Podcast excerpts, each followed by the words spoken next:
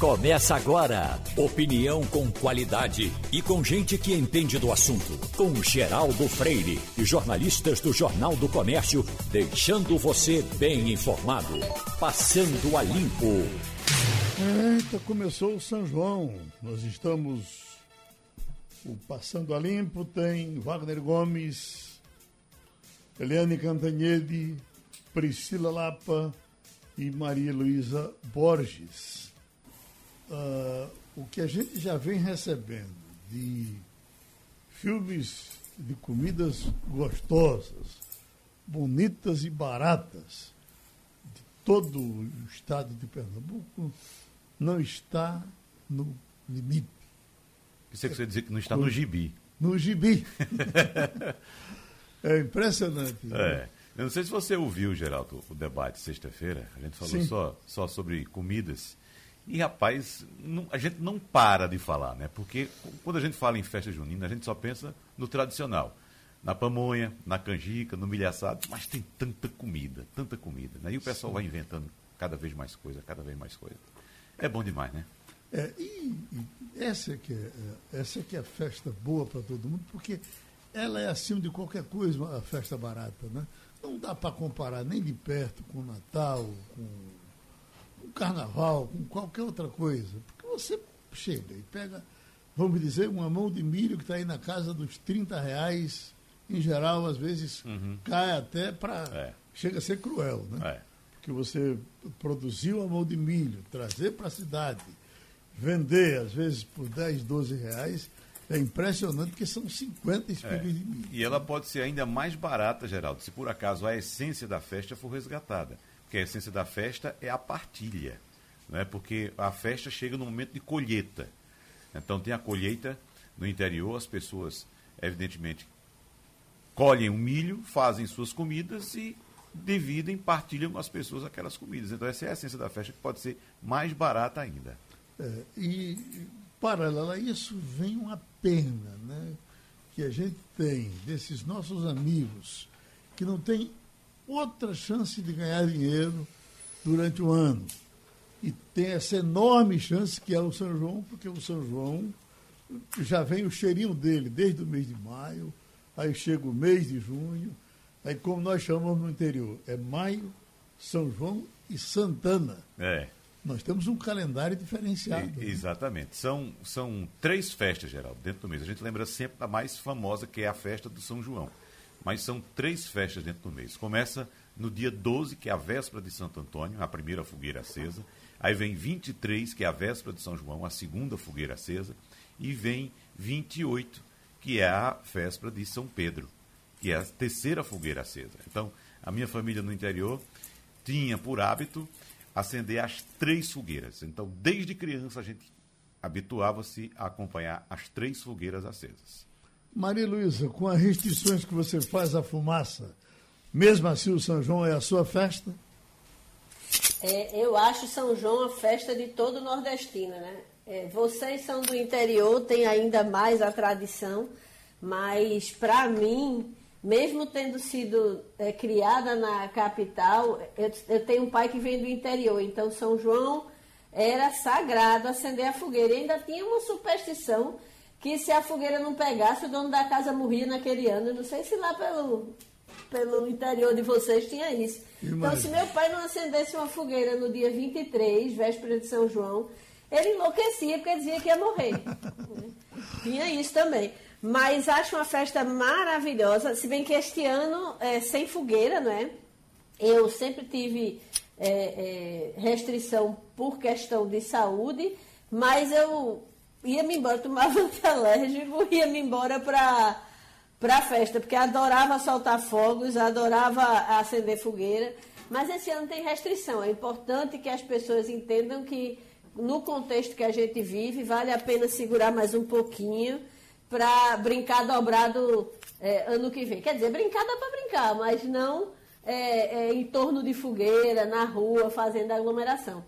E já que o tema é São João, é, só lembrando um serviço que eu sei que a Rádio Jornal está dando a todo instante, mas a SEASA está trabalhando 24 horas, né, exatamente para atender os compradores da mão de milho que vocês estão falando aí, né? Esse ano ela está entre 30 e 35, né? Não sei se vocês.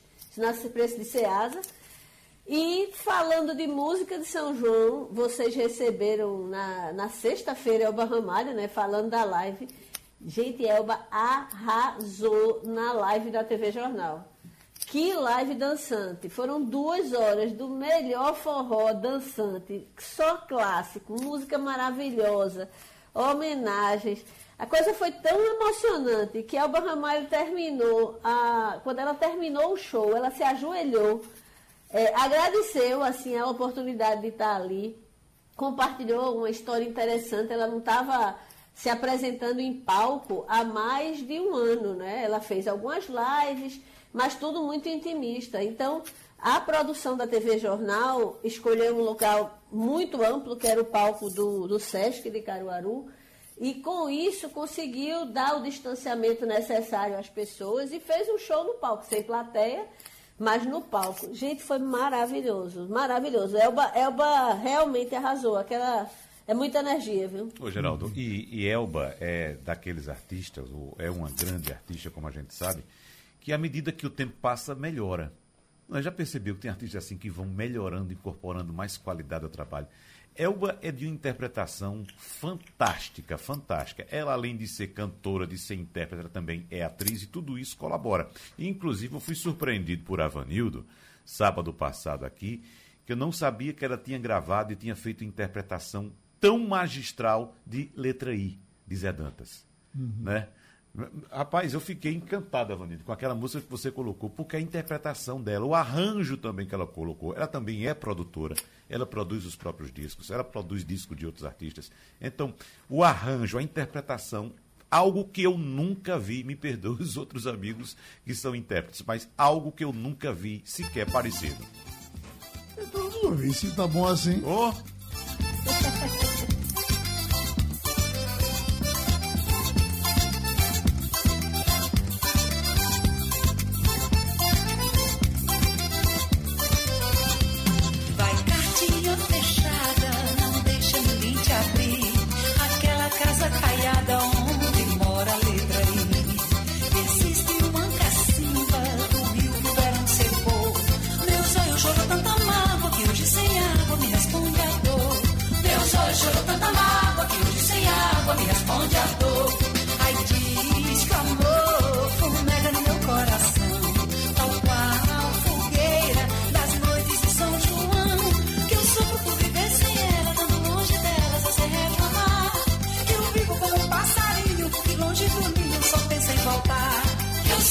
Pensei sem ela, tanto longe dela, só sem reclamar. Eu vivo como um passarinho que longe do ninho só pensa em voltar.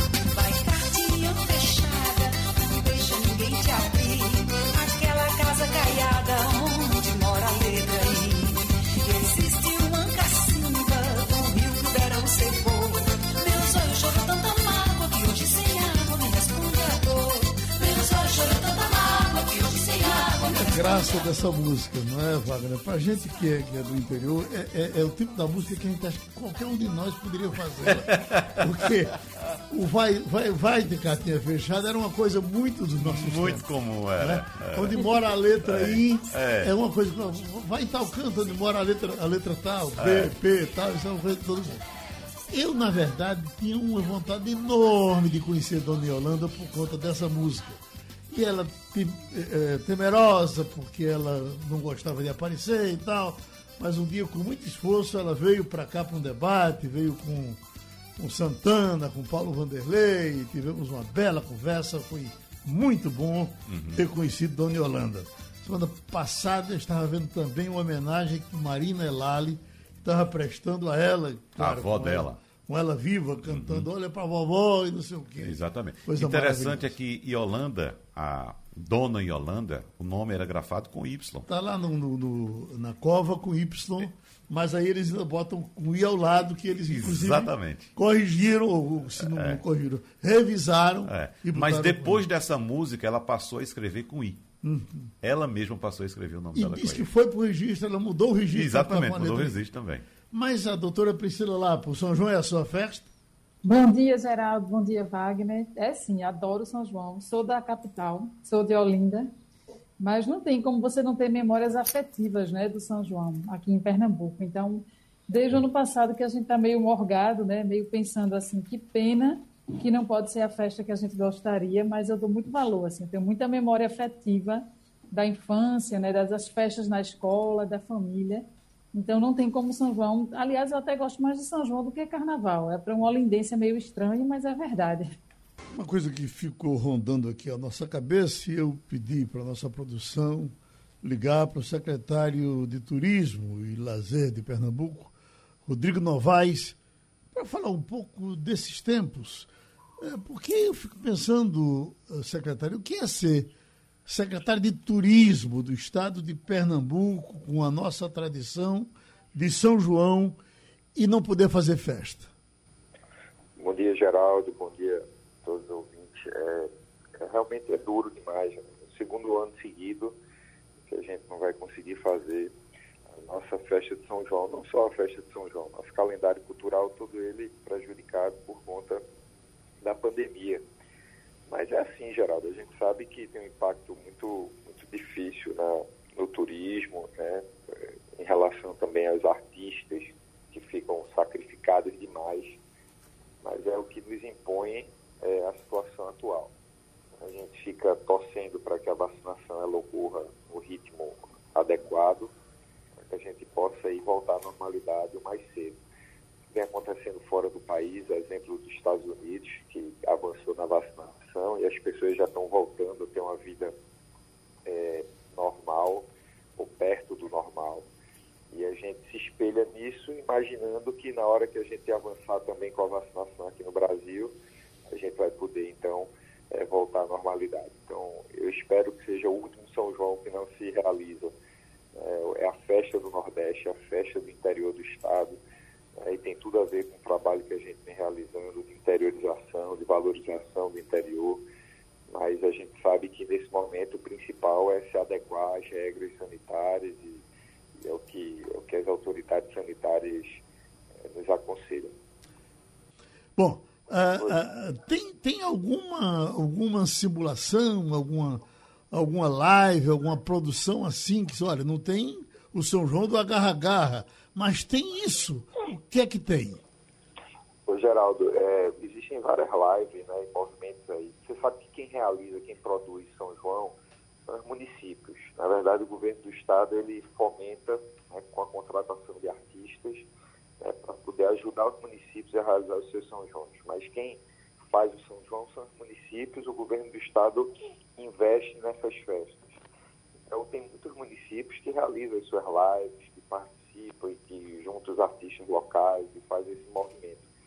Em relação ao governo do Estado, a iniciativa foi do auxílio, né, que vai atender a mais de 400 artistas e, e músicos.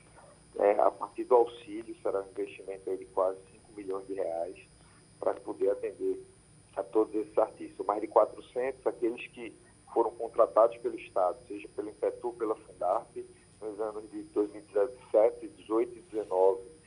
Então a gente vai fazer um pagamento de 30% do seu cachê no limite de 15 mil reais, até 15 mil reais. Então varia de 3 mil reais até 15 mil reais. Então os recursos do Estado que ele gastaria com os municípios contratando artistas, ele na verdade ele vai fazer esse atendimento através desse auxílio.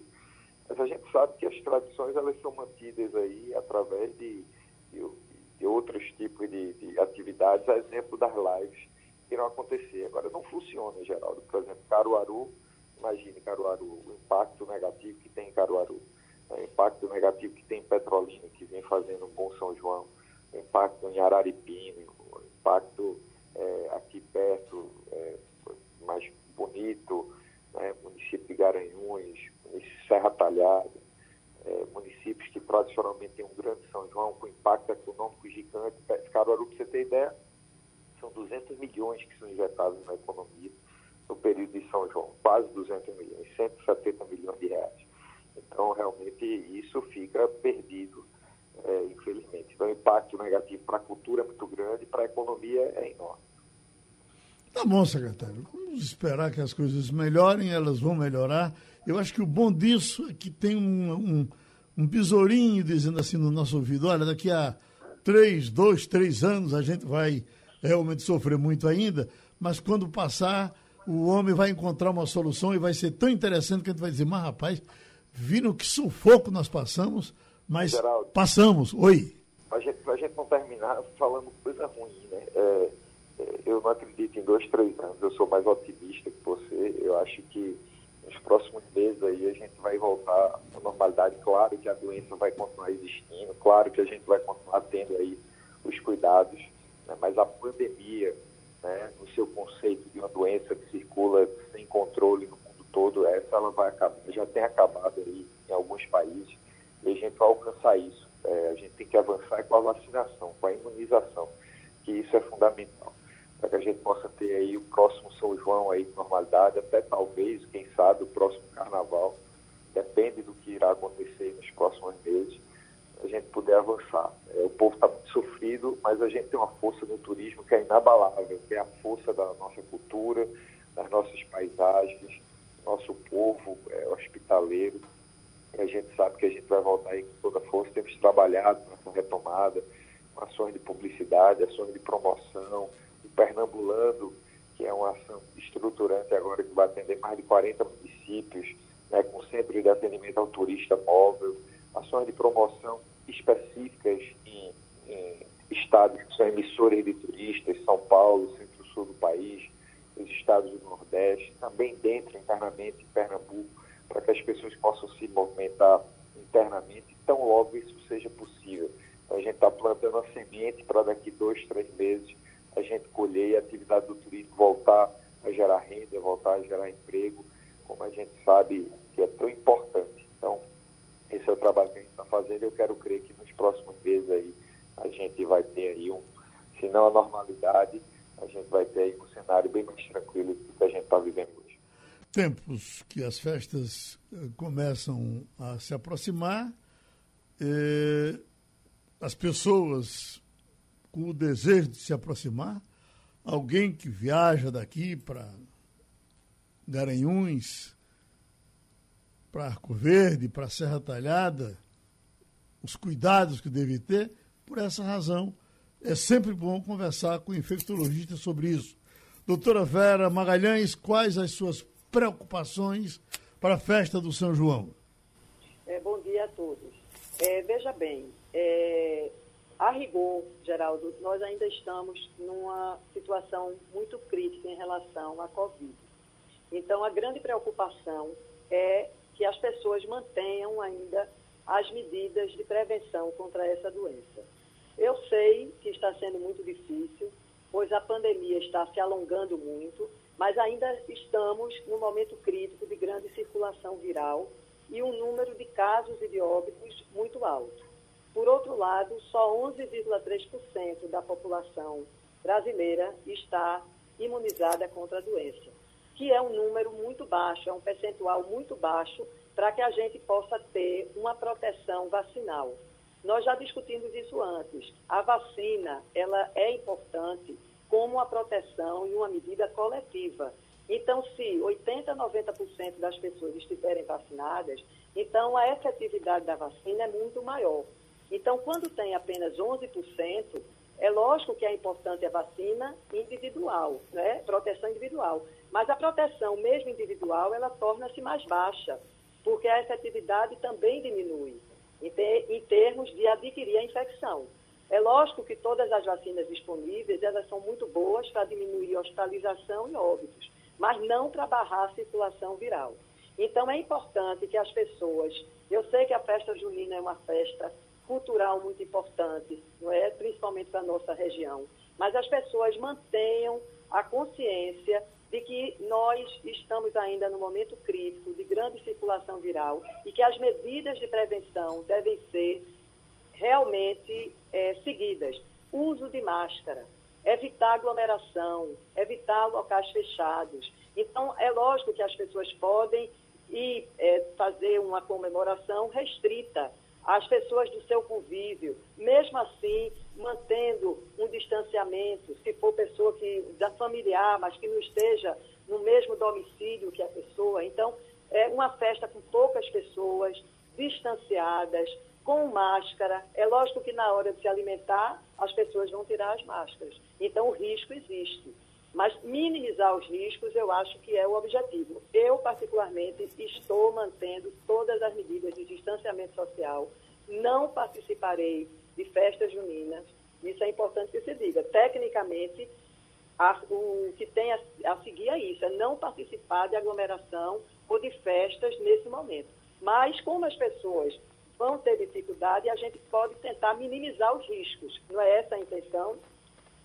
O meu milhozinho bom e barato que eu compro na beira da estrada por um real, dois reais a espiga e já é uma coisa maravilhosa, é, que está vindo do fogo. É, é, é, que cuidados eu posso ter nessa passagem, nesse meu contato com quem me vende o milho? Olha, veja bem, você deve estar de máscara, e, a, e ideal que o vendedor esteja de máscara. Você compra seu milho, que não há risco nenhum com o alimento. Não foi comprovada até o momento transmissão via alimento é, da Covid. A Covid é uma doença de transmissão respiratória. A gente tem que pensar sempre em respiração. Nem os objetos, que foi muito valorizado no início, os fômicos, né? Mas, assim, é de menor importância do que a respiração. Então, contato de máscara com as pessoas. Depois, quando você for comer seu milho, você se distancia ou é, entra no seu carro e não tem risco nenhum em termos alimentares, é de, é, de transmissão pelo alimento. E sim, quando você compartilha ambientes fechados, com muitas pessoas, a gente tem que lembrar que 30% a 40% das pessoas são assintomáticas, então sequer sabem que estão doentes e estão extremamente transmissoras desses, desse vírus mas pode se alimentar sem problema, do mesmo jeito que você sempre fez. E a sua consulta, doutora Priscila? Bom dia, doutora Vera. A minha pergunta seria mais sobre essa questão do, do cansaço mesmo das pessoas, né? O que poderia ser feito é, do ponto de vista de saúde pública para que o estado de alerta das pessoas sobre o risco da pandemia ainda ser muito grande, né? Assim, o que, é que poderia ser feito para despertar as pessoas desse estado de negacionismo, de dizer que o pior já passou. A gente anda na rua né, e vê a adesão ao número de, de, ao uso da máscara caindo constantemente. Assim como profissional de saúde, como é que a senhora imagina que poderia ser um caminho para trazer de volta as pessoas para esse compromisso coletivo? É, a comunicação é fundamental. Programas como esse que a gente está participando agora, que tem uma abrangência grande e realmente busca dar a informação correta. Então, isso eu acho muito importante.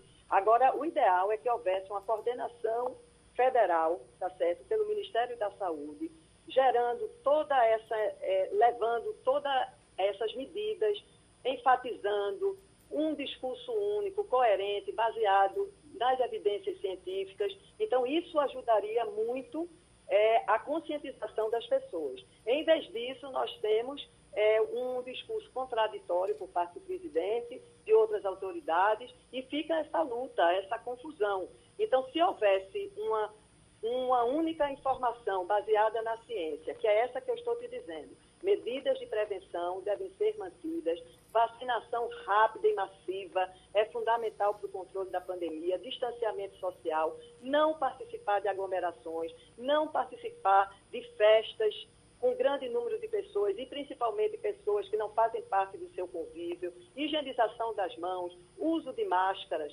Então, tudo isso é importante. Por que isso é importante? A letalidade da doença no Brasil está na ordem de 2,9%. É uma letalidade muito elevada. A gente ainda tem as sequelas. Não é só. Muitas pessoas pensam, ah, não, eu tive Covid e não morri. Tudo bem, mas é importante lembrar que pode ter sequelas neuropsiquiátricas, cardiorrespiratórias, tá certo? É, trombóticas. Então, existe essa possibilidade de sequelas, existe a possibilidade de reativação da infecção e de reinfecção, principalmente com a circulação de novas variantes. Então, as das novas variantes, elas podem escapar do sistema imunológico, que já foi ativado por uma infecção precedente. Então, tudo isso as pessoas têm que ter em mente. E tem que ter em mente também que a gente tem uma grande circulação viral. Maria então, Luísa? Isso, é uma, né? Eu acho que já basta só essas justificativas para as pessoas se conscientizarem que não é o momento de já passou. Está muito longe disso. Oi, Maria Luísa. Oi, Geraldo. Eu queria aproveitar uma pergunta que você me fez é, para a doutora Vera nos ajudar a esclarecer. Qual é o risco, doutora, das fogueiras, que é uma tradição tão forte nessa época, principalmente nas festas familiares, que as pessoas pensam que porque estão do lado de um familiar não pode se contaminar, há, há uma natural quebra de, de, de cuidados, né, quando a pessoa toma um pouco mais de bebida. Mas vamos falar especificamente de fogueira. Qual o risco que a fogueira tem e por que, que as autoridades pedem para eh, que elas não sejam acendidas nessa época? Olha, veja bem, a pressão ecológica, né, que você vai matar uma árvore para fazer a fogueira. Eu sei que é uma questão cultural, mas isso a gente tem que reavaliar, porque a situação do meio ambiente está muito séria. Em segundo lugar, principalmente as pessoas que têm doenças respiratórias, como asma, doença pulmonar obstrutiva crônica. Então, aquela fogueira, aquela fumaça faz mal. Então, não faz bem. Então, até para isso, se a pessoa não puder evitar uma fogueira, faça uma fogueira muito pequena, simbólica, para gastar o mínimo de, de, de, madeira possível, né? E usar máscara. Então, a máscara até minimiza a aspiração, a inalação dessa fumaça, que faz mal de fato. Doutora Vera Magalhães, este, neste final de semana nós recebemos a informação bastante importante também, claro que é apenas informação inicial ainda e os estudos estão no começo também, apontando que a exposição ao rinovírus, que é a causa mais frequente do resfriado comum, pode proteger contra a infecção pelo vírus SARS-CoV-2, segundo o um estudo que foi feito por pesquisadores da Escola de Medicina da Universidade de Yale, nos Estados Unidos. Eles descobriram que o vírus respiratório comum dá início à atividade de interferons, que são moléculas de resposta precoce do sistema imunológico. E a partir daí, essas moléculas seriam capazes de interromper a replicação do vírus que causa a Covid-19 nos tecidos das vias aéreas infectadas com o resfriado. É, essa informação, é, de qualquer forma, deu uma certa esperança a mais para a senhora, doutora Vera? De maneira nenhuma. De maneira nenhuma. Eu estou achando muito esquisito esse uhum. estudo. Eu sei que você, Wagner, acompanha muito bem. Eu gostaria até que você repassasse esse estudo. Eu não vi na literatura que eu tenho acesso, mas é impossível a gente também ver todos os artigos. Mas é aquela questão do princípio da imunidade de contágio, né? É, a imunidade coletiva de contágio. Então, você vai se expor a uma virose, que ao mesmo tempo que você está expondo é, ao SARS-CoV-2, porque é o mesmo tipo de transmissão, achando que a resposta ao interferon, ao rinovírus, vai protegê-lo contra o SARS-CoV-2. Eu, a princípio, acho muito esquisita essa lógica aí. Eu prefiro me proteger contra o rinovírus, como o influenza, como o SARS-CoV-2, porque a gente se protegendo contra o SARS-CoV-2 vai se proteger também contra todos esses vírus. Sem dúvida. Eu, a princípio, não vejo muita lógica e, e racionalidade nessa conduta aí. Uhum. Maria Luísa, tem mais? Eu queria, eu queria perguntar à doutora Vera, aproveitar só so, é, é, sobre a variante Delta. Ela já está, é, é, de alguma forma, preocupando as autoridades, porque a gente teve alguns casos, falou é, de, de, situações pontuais, mas eu acredito que no Brasil ainda é a P1, a, a variante que surgiu em Manaus, que, que, que continua fazendo as maiores, o maior número de vítimas, não é? Olha, veja bem, o problema é que no Brasil nós não temos uma vigilância genômica muito forte, como na Inglaterra. Então, os últimos estudos que eu vi, realmente, a P1 ou a Gama, agora chamada Gama, que é aquela de Manaus, né, de Brasil, então essa variante ainda está dominando. Teve um estudo recente em São Paulo que mostrava que 90% dos casos ainda eram pela Gama. Mas a gente não tem uma abrangência nacional desses estudos. Esses estudos são muito lentos por falta de recursos, não é por falta de capacidade dos pesquisadores, mas não existem recursos suficientes para que haja essa vigilância genômica. Então, a, a variante é, Delta, que é a indiana, ela é 40% mais infecciosa do que a variante Alfa, que é inglesa, que já é 40% é mais infecciosa do que o transmissível, do que a original. Então, ela é extremamente transmissível. Eu acredito que se a circulação viral não for barrada pelo uso das medidas de prevenção, como máscara, distanciamento social, higienização das mãos e vacinação, a gente vai ter a Delta dominando aqui. Mais, mais cedo do que longe, entendeu? Porque a gente ainda não experimentou a terceira onda. E essa terceira onda pode vir realmente por meio da Delta ou ainda por outra variante que ainda vai ser formada por essa ampla circulação viral. Outra contribuição tivemos da infectologista Vera Magalhães. Estava aqui conversando com o Wagner, que está começando uma semana sem graça de política o que, que aconteceu ontem, por exemplo? Teve nesse fim de semana? Teve uma marcha, marchas e contramarchas a favor e contra o governo, mas nada de, de muito eh, importante aconteceu. Uh, acho que não teve nenhum depoimento de Bolsonaro que agitasse um pouco mais. Teve alguma declaração do general Santos Cruz, um ou outro militar que falou, mas enfim, Parece até que o clima de São João tenta sufocar esse tipo de coisa, mesmo não tendo não a festa de São João. É isso, doutora Priscila? É isso, Geraldo. Infelizmente, a gente se acostumou com as declarações polêmicas do presidente dando o tom da agenda política nacional, né? Mas eu acho que uma coisa importantíssima nesse final de semana, e aí eu acho que o Castilho escreveu muito bem sobre isso na coluna dele esse final de semana, foi exatamente como a gente politizou essa questão da pandemia a um nível da gente não ter o mínimo de consenso nem sobre essa estatística aí do, dos mortos, né? Ficou parecendo uma coisa que quem é oposição ao governo estava torcendo para chegar logo aos 500 mil para poder ter um número redondo assim para dizer o tamanho da incompetência ou inoperância do governo e por outro lado o governo não dá sequer nenhum tipo de pronunciamento, não faz nenhum tipo de menção, né, mais específica sobre esse acontecido, né? Trata como se fosse algo natural, banal, levando ao reforço dessa ideia que a CPI vem trabalhando, essa hipótese de buscar uma imunidade a qualquer custo, sem que isso, para que isso não prejudicasse a economia ou nenhum tipo de interesse político eleitoral do governo. É né? muito triste isso, a gente realmente bate um desânimo da gente estar tá, é, passando aí o tempo e a gente não conseguir enxergar claramente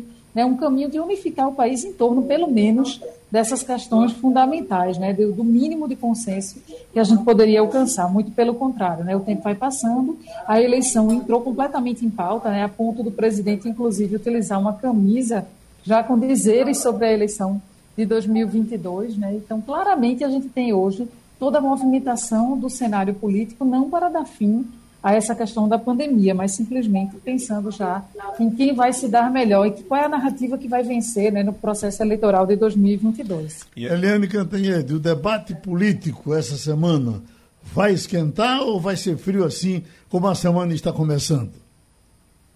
Oi, bom dia, Geraldo, colegas, ouvintes. Olha, uh, Geraldo, aqui em Brasília nunca fica morno, né? Sempre uhum. a temperatura é alta. E essa semana a gente vai ter uma CPI com depoimentos muito importantes, vai ter uma CPI que está aprofundando nos bastidores as, os estudos jurídicos, as tipificações de crime. Você tem hoje a votação da, da MP da Eletrobras e com o início da semana política, você vai ter também a repercussão das 500 mil mortos, é, mortes e também das manifestações de sábado, porque agora o, as ruas não estão mais tomadas só por motociclistas favoráveis ao presidente Bolsonaro, nem só pelos atos é, golpistas ali contra o Supremo, contra o Congresso, pedindo volta de regime militar. Agora você tem também o outro lado, que é o lado das manifestações contra o Bolsonaro, é, a favor da vida, a favor da vacina. Ou seja, você tem agora um. Você começa uma nova etapa, tanto da CPI quanto do debate político que vinha sendo muito é, centralizado no Bolsonaro e no bolsonarismo. Isso agora abre o leque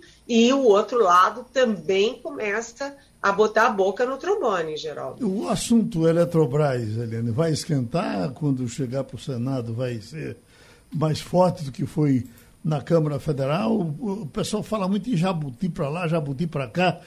Esses jabutis existem mesmo? Olha, é, a medida provisória que abre caminho para a privatização da Eletrobras era esperada há décadas, né? Eu ouço falar disso há muitos e muitos anos, décadas. E é, 10 entre 10 economistas, 10 entre 10 especialistas do setor defendiam a privatização. Mas agora que passou na Câmara, passou no Senado e voltou para a Câmara, agora os mesmos especialistas e muitos economistas estão com o pé atrás, botam o pé no freio por causa do que você chamou de jabuti, né? A gente sabe que jabuti não sobe em árvore. Ou foi enchente ou foi gente que botou lá, né? Uhum. É, na votação da Câmara, eles incluíram várias várias vantagens para as suas próprias bases eleitorais, os empresários, amigos, e aí chegou no Senado, se esperava que é, houvesse ali uma. se limasse, né? Esse monte de jabuti, mas não aconteceu isso. O Senado aprofundou os jabutis, voltou para a Câmara e a Câmara deve fazer uma sessão extraordinária, extraordinária hoje, é, remota, para poder aprovar a medida provisória, porque amanhã é, vence o prazo, a MP caduca se não for é, votada. É engraçado porque quem sempre impediu a privatização das, da Petrobras foram os políticos. Porque todo mundo tem um carguinho em Furnas, em na Chesf, enfim, e ninguém queria mexer nisso, privatizar. E agora inverteu. Né? Os, os economistas é que estão com o pé atrás com, com esse projeto que foi que está sendo aprovado no Congresso e os políticos estão adorando. Porque, por exemplo, Geraldo, só para citar um exemplo, é, eles criaram é, termoelétricas, que são mais poluentes e mais caras, em áreas é, onde não tem gás. Termoelétrica a gás onde não tem gás. Então, quem privatizar, quem for assumir, vai construir um gasoduto para levar gás para onde não tem gás. Quem é que vai pagar essa conta? Então, o projeto aumenta muito a conta, diminui muito o que a União iria lucrar né? E, uh, e quem vai pagar a conta no final somos nós, os consumidores. Mas por que, que o, o governo aprova? Porque, olha, vão-se os, os anéis, ficam os dedos. É melhor aprovar sim e ter a privatização do que não aprovar nada. Olha, Mas gente, deve ser aprovado hoje. A, a gente até entrevistou aqui um especialista semana passada e ele dizia que sentia muita falta de que, paralela a essa discussão da privatização da Eletrobras, não estivéssemos discutindo uh, outros modais alternativos para a energia, a energia solar, a energia eólica, porque fica parecendo que ninguém tem um programa inteiro de governo para jogar para frente. É, eu queria até complementar, Geraldo, esse assunto que você está trazendo aqui, que é muito importante, porque o agravamento da crise hídrica já encareceu a conta de luz dos brasileiros e muitos podem até não conseguir honrar compromissos nos próximos meses esse alerta quem está fazendo é a Serasa, apontando inadimplência em contas básicas como energia, água e gás, o que representou, inclusive, no último mês, cerca de 22,3% do total de débitos em maio, e a tendência de crescimento com os sucessivos reajustes de preço desses serviços. E por falar nisso, Eliane, a gente vem ouvindo aí especialistas apontando que é pelo formato que está a MP da, da Eletrobras, é inevitável que haja aumento na conta de luz. Ou seja, o governo, mais uma vez, Eliane, parece que dá de costas para a situação daquelas pessoas mais pobres que têm, por exemplo, na conta de luz, um dos maiores pesos em seus orçamentos, Eliane. Pois é, Wagner. A, a medida provisória original do governo a justiça tem que ser feita. A medida provisória era considerada bastante adequada, né, o projeto original que veio do governo. Quem botou esse monte de jabuti foram os deputados lá na Câmara e os senadores. Eles é que puseram o jabuti, mas a conclusão é exatamente essa que você chega, de que a conta de luz vai aumentar. E a gente sabe que neste momento, é, até o Brasil está tá indo bem na recuperação da economia, né? o crescimento da, da economia, o aquecimento da economia está mais favorável do que se imaginava, mas você tem problemas gravíssimos como desemprego, né, com as famílias desempregadas, pagar uma conta de luz mais alta, pior ainda. Segundo, você tem inflação em alta. Né, e um dos pesos é, a, é na inflação, no índice de inflação, é exatamente a, a conta de luz. A energia, a água, é, enfim, a, a comida das famílias. E a terceira questão é que, com tudo isso, você tem aumento de juros. Então, você tem, de um lado, uma economia que aquece, mas você tem, de outro, um, um, conjunto de fatores muito negativos. E a energia, obviamente, é muito importante porque não pesa só sobre o bolso das famílias e dos cidadãos, pesa no bolso das empresas que empregam.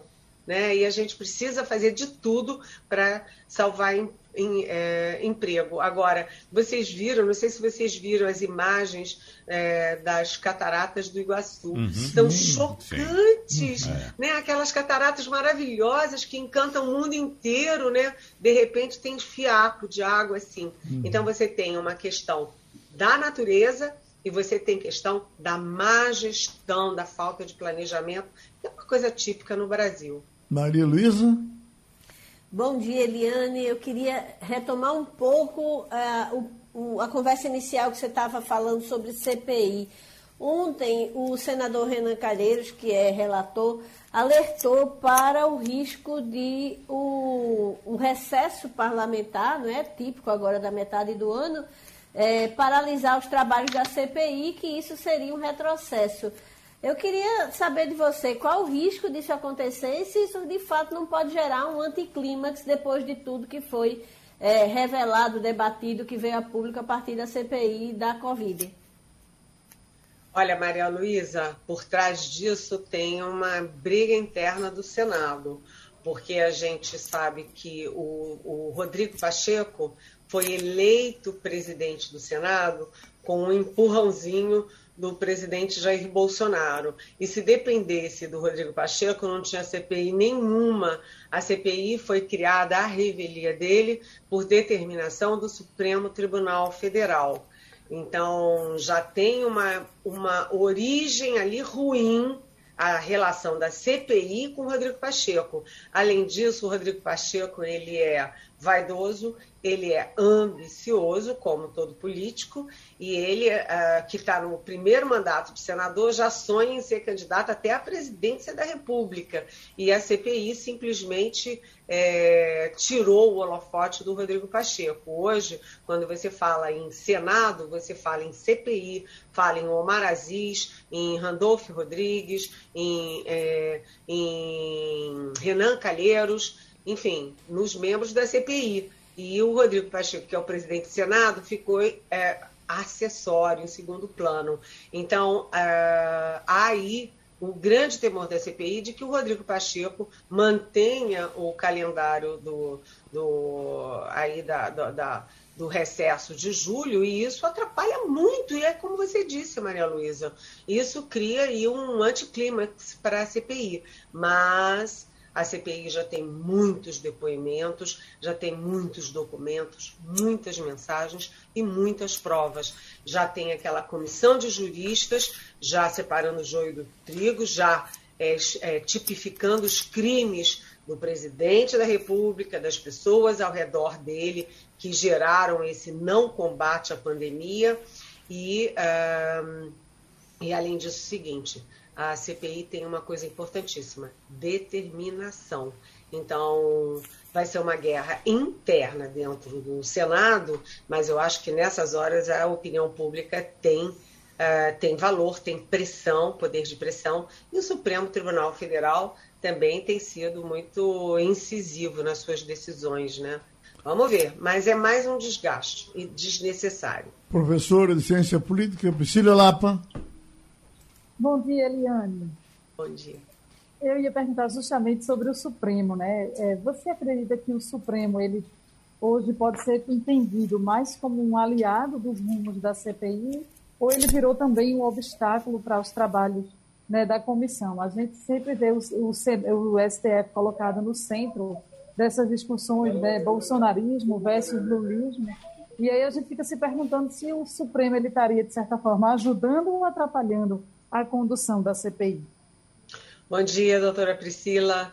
Olha, uh, na verdade, o Supremo Tribunal Federal tem cumprido uma função histórica de dizer basta aos excessos do presidente Jair Bolsonaro. Toda vez que o Bolsonaro é, toma dianteiras é, antidemocráticas, o primeiro órgão que vai lá dizer não olha, tem limite, daqui não passa, é o Supremo Tribunal Federal. Foi assim com fake news, foi assim com atos golpistas, é, tem sido assim sistematicamente.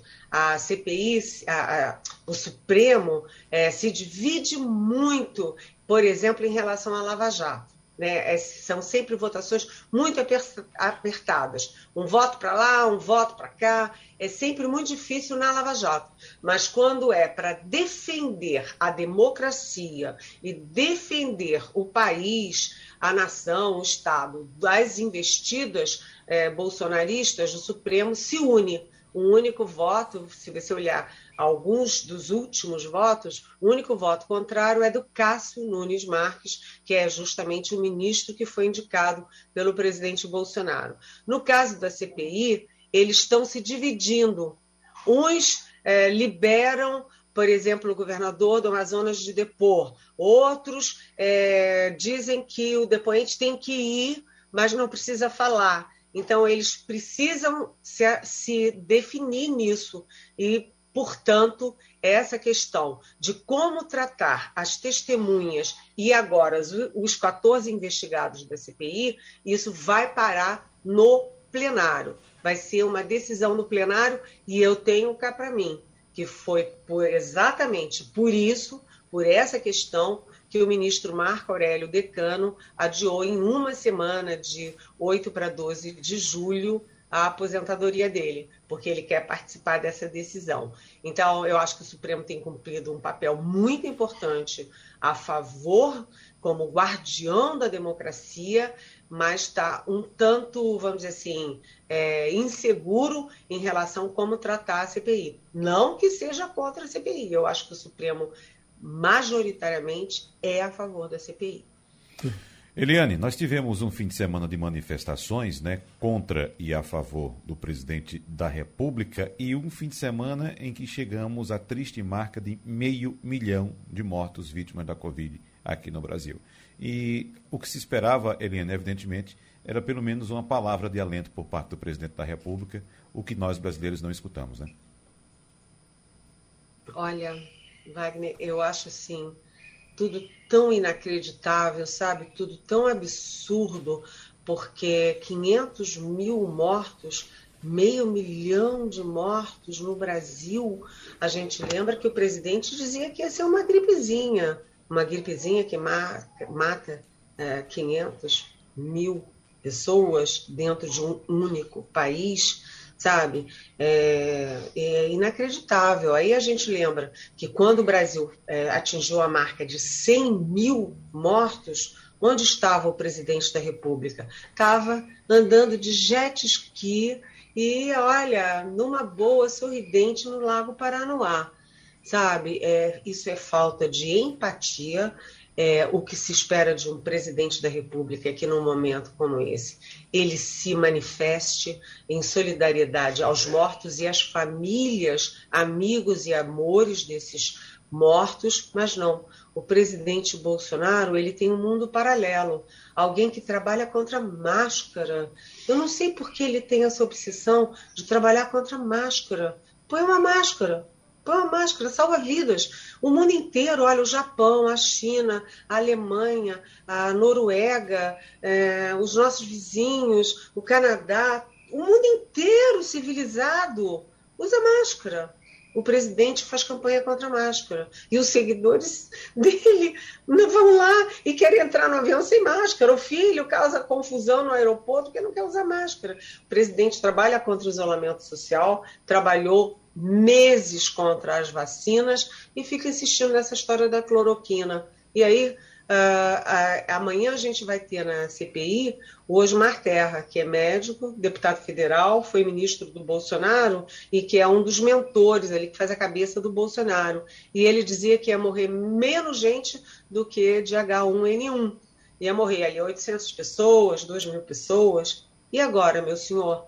São 500 mil e o presidente da República ele continua insistindo no discurso negacionista. Eu acho que tem alguma coisa patológica nisso, sinceramente. Uhum. Para a gente fechar, Helene, com relação ao recesso, que é, é, uma discussão dessa semana, tem um grupo contra, tem um grupo, um grupo a favor, o pessoal da CPI não quer parar, já tenho outro grupo que quer parar. Quem vai vencer essa parada? Olha, eu acho difícil é, te dizer.